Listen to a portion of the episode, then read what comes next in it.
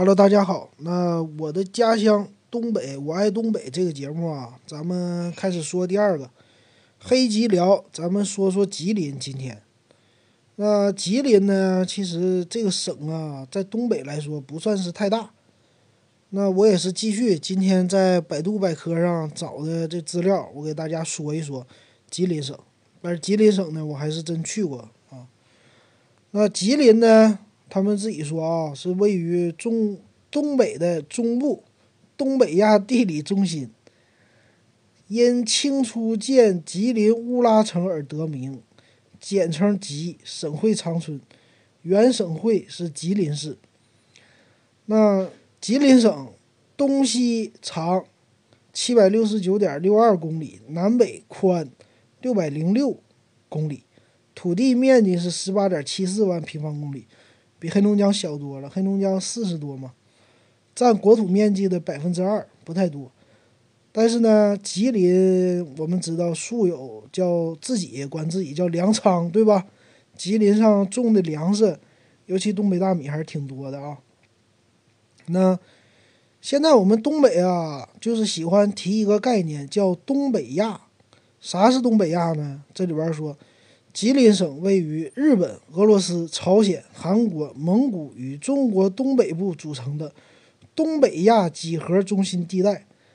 那这看起来呢，呃，日本、俄罗斯、朝鲜、韩国、蒙古，其实这几个国家里，就日本和韩国稍微富点儿，是吧？其他地方都比较穷，尤其是俄罗斯，俄罗斯的那个属于叫北边地带呗，属于远东呗，咱们这边。靠近我们这边都比较穷，实际的东北亚呢，嗯，能走的经济也就是日本和韩国的。然后北接黑龙江省，南临辽宁省。那个它吉林呢，其实最有名的还是边境线了。它的边境线呢，主要是跟朝鲜接壤，对吧？吉林省地处边境近海，边境线总长一四三八点七公里，中朝边境有一二零六公里。中俄边境有二百三十二点七公里，然后最东端的回春市最近处距日本海仅十五公里。那吉林省呢？它是叫什么？嗯，温带大陆性季节季风气候，然后咋咋咋地，也是一个重要的工业基地。那一提吉林省，咱们就知道一汽嘛，一汽就在长春嘛。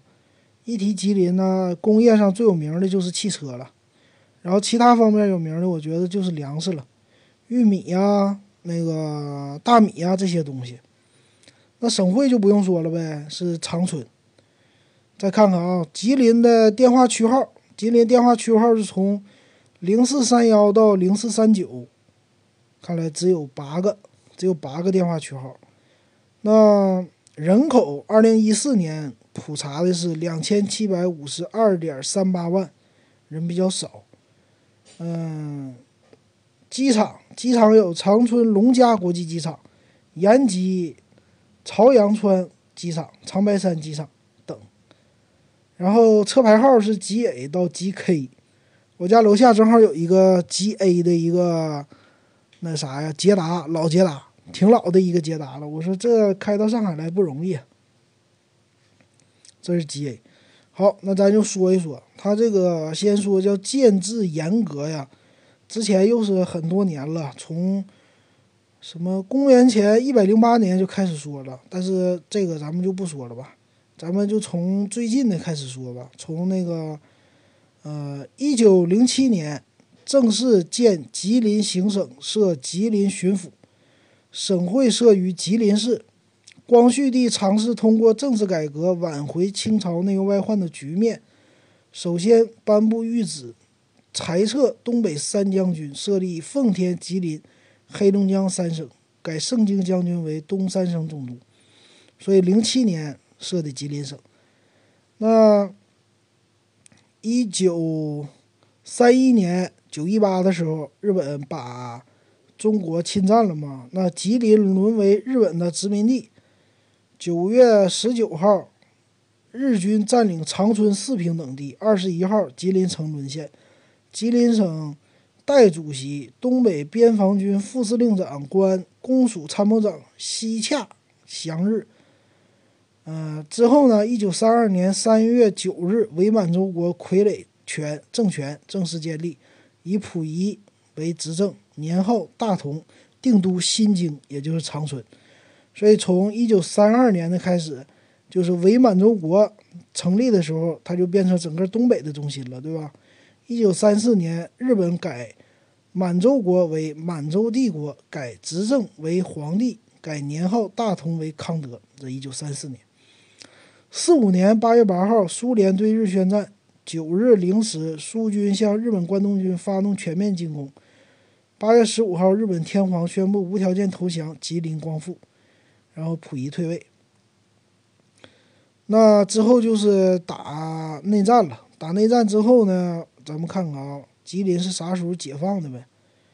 嗯，吉林是，嗯，看看啊。哎，这还真没看着，吉林应该早就解放了吧？还没看着。那咱们说一九四九年吧。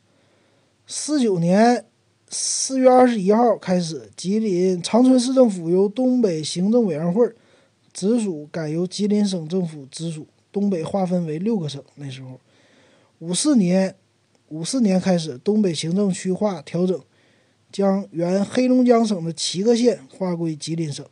那等于说，以前吉林省很小啊，与原属吉林的乾安县共同组建白城专区，白城还挺有名的。将原辽宁省的一市九县划归吉林省，设立通化专区。啊，通化原来是辽辽东省，将原辽东省的辽源市西安县、东丰县和原辽西省的四平市。双辽县、梨树县划归吉林省管辖，啊，四平是吉林的。东北六省改为四省，吉林省与黑龙江省、辽宁省以两省新划归吉林省的市县界界限为省界，与苏朝鲜、苏联国界仍旧。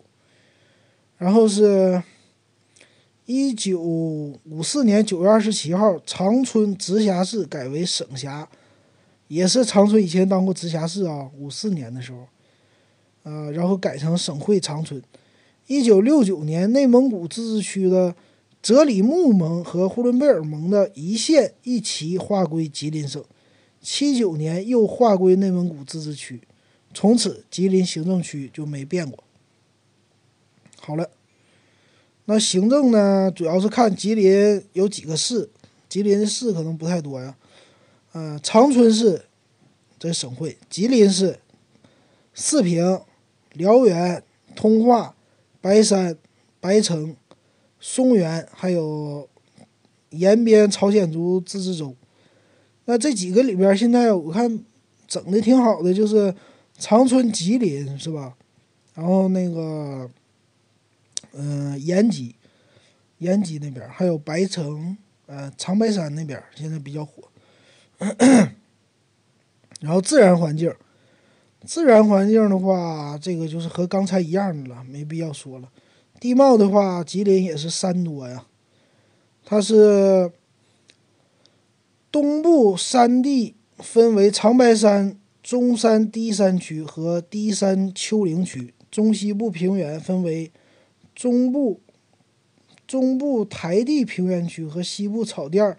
湖泊、湿地、沙地区，所以看起来它那个吉林省的地图是往靠近朝鲜那边吧，大部分都是山，然后长春那边属于是平原，一直到四平啊这些，通化也是也都是山，所以差不多吉林省的得有一半都是山了吧？看起来，挺挺大的那个山地。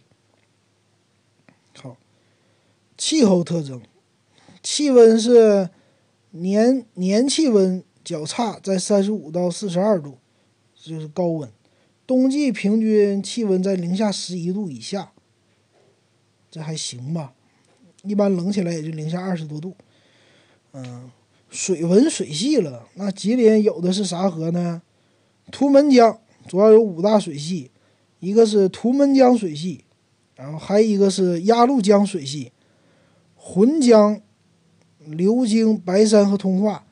西南部还有辽河水系，然后延边州叫绥芬河水系，其余都叫松花江水系，啊，基本上和都是从呃黑龙江啊和辽宁那个都流经过去了。自然资源，自然的话，吉林省啊，林业是最发达的，对吧？森林覆盖，因为有长白山嘛。然后长白山那儿的话，很多保护的那些动物啊，还有说一些林种啊，都挺多的。叫中国六大林区之一，有红松、柞树、水曲柳、黄菠萝等树种，还有长白松，稀有的品种。草，吉林也有草，是中国的八大牧区之一，全省草地总面积是一千零三十七亩，占全省土地面积百分之三点六。嗯，这也挺多的啊。还有草，生物。生物吉林也挺多的，主要是有东北虎豹、梅花鹿、东方白鹤、丹顶鹤、白鹤这些，其实和黑龙江都差不多。然后野生的菌类、蘑菇类这些都有。什么野生植物比较多，吃的可食用的有蕨菜、微菜、刺嫩芽、松耳、黑木耳、猴头以及山葡萄、山核桃等。还有现在种的比较多的叫。你们吃的蓝莓，蓝莓也是长白山那边比较多。矿藏资源，矿藏的话有油页岩、硅藻土、硅灰石、火山渣等十一种矿产，居储量居全国首位。嗯，咱们矿产还比较丰富。油页岩已查明储量占全国的百分之五十四，那这意思？那个将来开发的话，页岩油啊，这有可能说从吉林开发了。然后还有一个资源就是矿泉水啊，长白山矿泉水，什么农夫山泉，现在有长白山的恒大冰泉，啊，各个各个泉现在最流行的就是长白山矿泉水，是吧？别的地方矿泉水都比不了了。土地资源，吉林省素有“黑土地之乡”之称。耕地面积是五五三点七八万公顷啊，占全省土地面积百分之二十八点九八，接近于百分之二十九了。嗯，面积挺大的。然后人均土地是三点零五亩，还是挺多的，比全国水平高了两倍多。盛产玉米、水稻、大豆、油料、杂粮等优质农产品。那这个说的是对的，咱们整个东北呢产的这些粮食都比较多。我以前坐车呀，走高速嘛，高速到北京去，那经常看到路上就是大货车。从我们这边到北京呢，去的那些车，你看着拉的是牛羊，呃，还有一些粮食。反过来你看到那些车呢，啊，对，还有去北京的车呢，还有是拉汽车的。然后反过来呢，可能说进来的都是一些其他东西了。什么日用品、化工品，还有电器这些东西，都是从内地往东北拉，对吧？好了，那人口，人口方面呢？吉林常住人口是二零一零年普查的，啊，咱说二零一五年吧，别说二零一零年了。一五年，吉林总人口为二七五三点三万，比上年末净增零点九四万，还不到一万人呢。城镇人口是一五二二点九万，占人口比重五十五点三幺，百分之五十了。嗯，出生人口十六点一五年啊，出生人口十六点一六万，死亡人口十五点二三万，死亡率为这是千分之五点五三吧，反正增长率是很低很低的了。民族都有哪些民族呢？吉林省有朝鲜族。满族、蒙古族、回族、锡伯族等五十五个少数民族，那主要还是朝鲜族是在长白山那附近，什么图门呢？反正都属于延吉那附近了，比较多。蒙古族就是靠北呗，蒙古族。然后人口比例呢，朝鲜族有一百零四万人，满族有八十六万人，蒙古族有十四万人。对，回族有十一万多，将近十二万人；锡伯族三千多人，比较少。其他民族呢？其他少数民族人口才一万两千多人，人口最少的是独龙族，只有一个人，其他都是汉族了。然后朝鲜族是，朝鲜族是整个东北的朝鲜族都是在延吉那附近，延边自治州是最多的。所以呢，可能说黑龙江也有朝鲜族，辽宁也有朝鲜族，但是没有吉林多。所以你去吉林吃朝鲜族的东西，去延吉那边吃的是最正宗的。朝鲜族主要分布在东部的延边、吉林、通化、白山等四州，蒙古族和锡伯族主要分布在西部的白城和松原，满族、回族以长春、吉林、通化、四平、辽源市居多。然后，吉林省有四个民族自治地方，有延边朝鲜族自治州、前郭尔罗斯蒙古族自治县。长白朝鲜族自治县、伊通满族自治县，自治地方少数民族人口有一百零三万，所以咱们有机会应该开车去这些自治县溜达溜达，看看那个文字啊，应该是有朝鲜族的，他们那个身份证上是有朝语的，他们的身份证只要是在那边的，无论你是汉族、朝族，身份证上都是有朝语的，蒙古族也是有蒙古语的，很有意思的。嗯，好，其他方面，其他方面啊，咱们看看，嗯，经济方面，经济方面的话，这个就不说了吧。第一产业、第二产业呀，嗯，这些不值得说了。咱们说点别的，社会文化，社会文化，教育，教育什么？小学有多少所啊？吉林省有四千四百多所小学。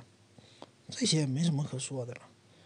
院校有名的，九幺幺、什么二幺幺、九八五的，吉林大学、东北师范大学、延边大学，其他大学好像只有本科的了，不太行。重点的话就那三个大学：吉林、东北师范还有延边。嗯，他在教育方面好像是不是在东北那么突出的，他的教育。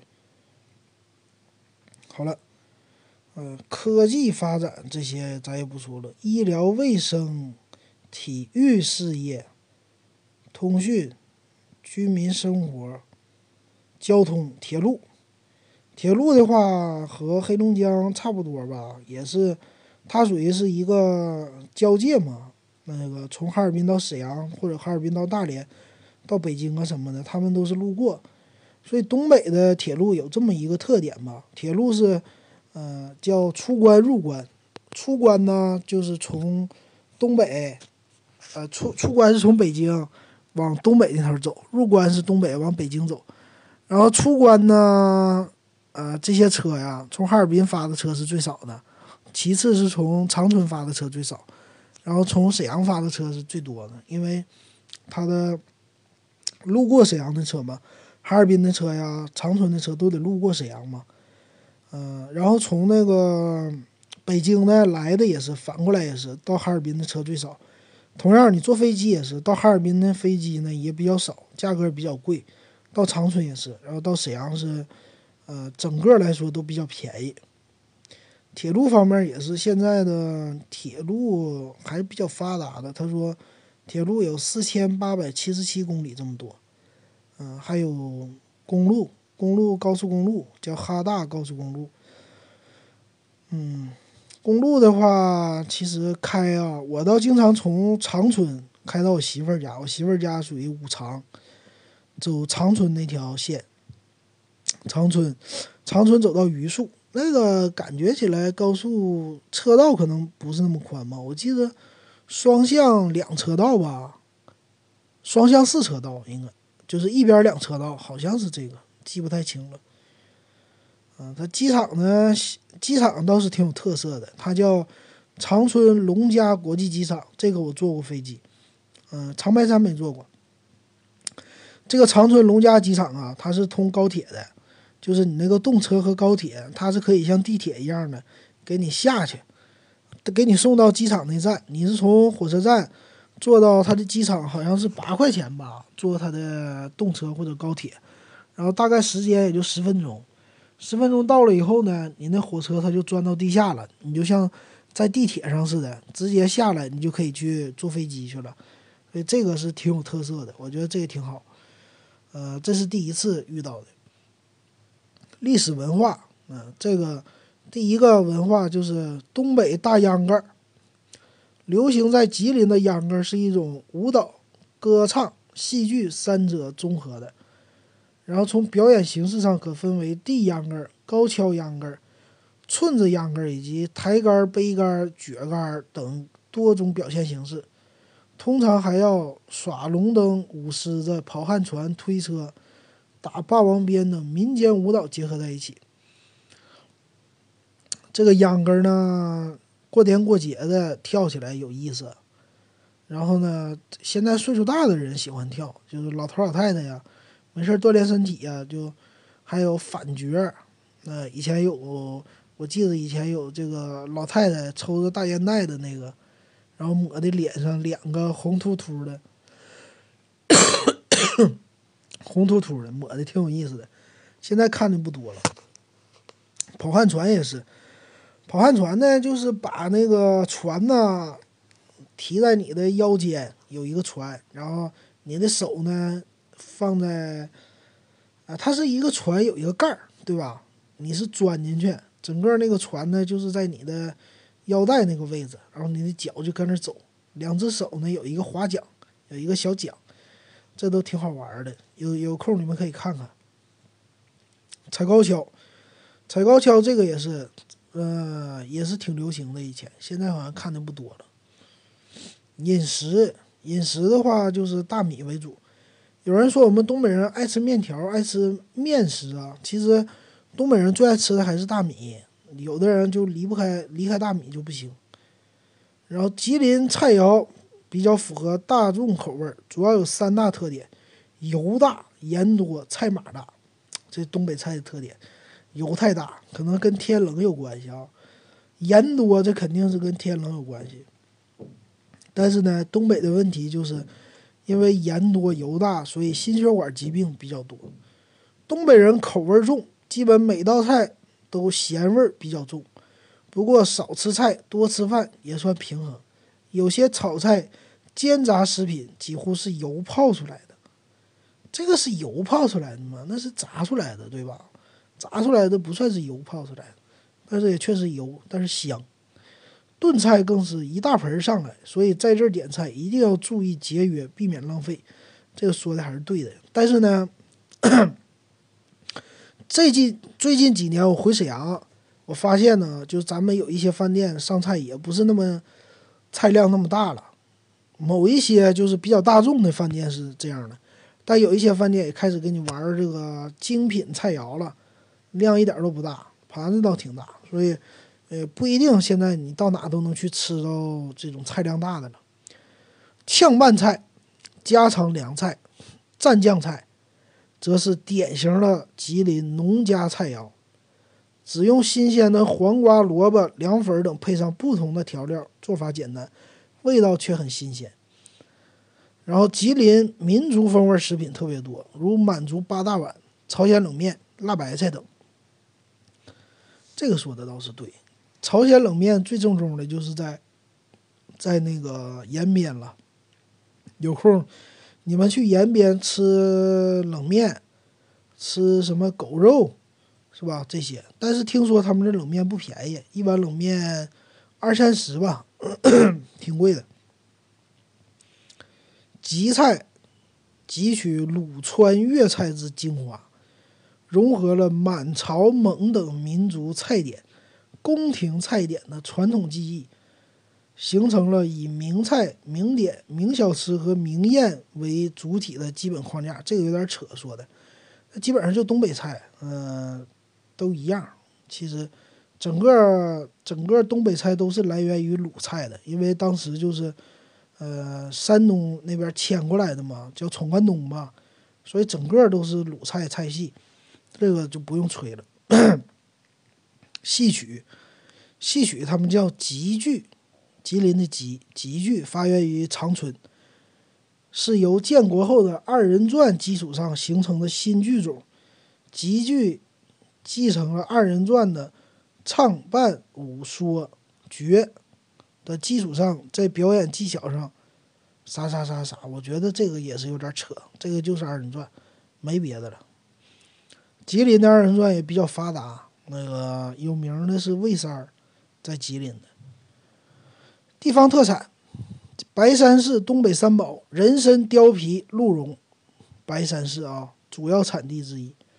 市内有亚洲最大的长白山山货市场，商场集中了品种最齐全的长白山山货。长白山山货有啥呢？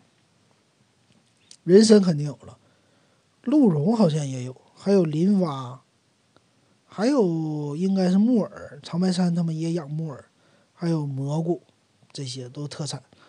吉林盛产野中药材多达七十余种，有党参、黄柏。贝母，当地著名的土特产还有红景天、林蛙、不老草、灵芝、蕨菜、微菜、黑木耳等。哎，对，灵芝这东西他们那是有野生的，也有人工种植的。有的时候你要是，呃，我们家那亲戚在长白山，他说 长白山有原始森林，你要去原始森林里啊，能挖到那个野人参，但是得很仔细、很仔细的找。灵芝也能找到，但是呢，不是谁都能进的。一个是那地方管理了，就不让进了，就是那个叫长白山原始森林。还有一个呢，里边容易迷路，如果你不是很有经验的当地人，不能进去。进去以后出不来就废了。好，吉林八景，八景是啥呢？第一个是长白山，这个是最有名的，属于一个火山吧。叫关东第一山，雄山托天池，林海藏真奇。那长白山呢？还有一个在朝鲜或者韩国，他们叫白头山。那长白山，他们说就是是什么朝鲜民族啊，就整个朝鲜民族的发源地，说是长白山。这个你们可以嗯去查一查。二。高句丽古迹，高句丽王城文化遗址位于吉林省吉安市，包括国内城、完都山城、王陵及贵族墓葬。国内城、完都山城是高句丽早中期的都城，其特点是平原城与山城相互依偎，共为都城。在吉安市周围的平原上分布了。一万多座高句丽时代的古墓，这就是闻名海内外的洞沟古墓群。其中太王陵将军坟和千秋墓等规模宏大。嗯，在高句丽王城外有七千座高句丽时代的墓葬，位于群山环布的洞沟平原上，线条流畅，内容丰富，并且具有传奇神话色彩，精美的壁画。啊，这些。还有呢，什么？嗯，吉吉安城东北四公里有一个将军坟，他说，据考为二十代王长寿王陵，呃，墓长多少多少。高句丽，高句丽应该是当时朝鲜他们那不是一个王国嘛，对吧？高句丽王国，咱们看韩国电影的时候好像里边有提过吧？没想到他们高句丽王国的。国都在咱们吉林省吉安市啊，有意思吧？那个也是一个边界，你到那儿了以后也能看到朝鲜，有一好像是一河之隔呀。还有一个叫象海国家级自然保护区，属于是白城市通榆县，这个我也第一次听说，没听说过，叫什么中国七大湿地之一了。那这些不值得那啥。什么房川风景名胜区，这也不介绍了。长春伪满皇宫博物院，那这个应该去啊，这个是去长春的人必去的，看看溥仪那个伪满皇宫。松花湖这个景点长春净月潭国家森林公园，这个好不好？咱们有没有长春听众给咱说一说？查干湖这个有名吧？查干湖最近很有。自从《舌尖上中国》那个东补介绍了以后，不是特别火吗？查干湖东补，尤其是现在这时候。好，这就是那八大八大景点儿，吉林八景。其他景点呢，属于是长春的，有长影，长春电影制片厂的文化旅游这个，其他方面没啥了。然后公园也是挺多的，哎，有机会应该去看看，尤其是我觉得有机会应该去看看那个延边。好了，他这个介绍就完事儿了。那我是觉得呢，咱们要是旅游的话，首先那个延吉啊、图门都是要去的。图门的话，在上海最多的叫图门烧烤，是吧？要吃烧烤，那咱们去这个图门去溜达溜达。去延吉吃冷面，这个。然后长春呢，长春还真没啥可看的。我就去了长春好几次，啊，长春城市也不大，比较小。其他的我还真没去过啥。四平有名的是李连贵熏肉大饼，这个也值得去吃一吃，尝一尝。然后通化是产葡萄酒、产药什么的。咱们东北的这个药材啊，还是呃整个的基础做的都挺好的。然后药企也比较多。通化我说最有意思的是通化葡萄酒以前非常有名，这个它里边没介绍，我给大家说，它那个通化葡萄酒呢。最早的是里边给你加糖的，我记得我最开始喝葡萄酒，就是喝通化葡萄酒，因为里边有糖，比较甜嘛，那个口感喝起来就像饮料似的，然后能适应，就从那个开始喝，到后来才喝的干红，喝了干红以后，再反过来喝通化的那个葡萄酒，喝不下去了，就加了糖，我说这太甜了，干红正经红酒应该是不加糖的啊。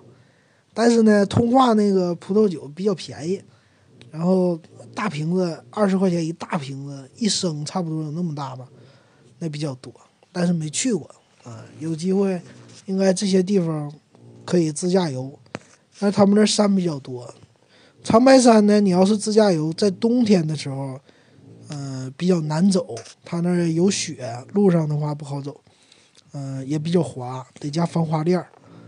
其他地方的话，自驾还是可以的。好，那咱们这期节目介绍的是吉林市，给大家介绍到吉林省啊，介绍到这儿。回头咱们再介绍辽宁省，之后呢，咱们重点介绍几个市。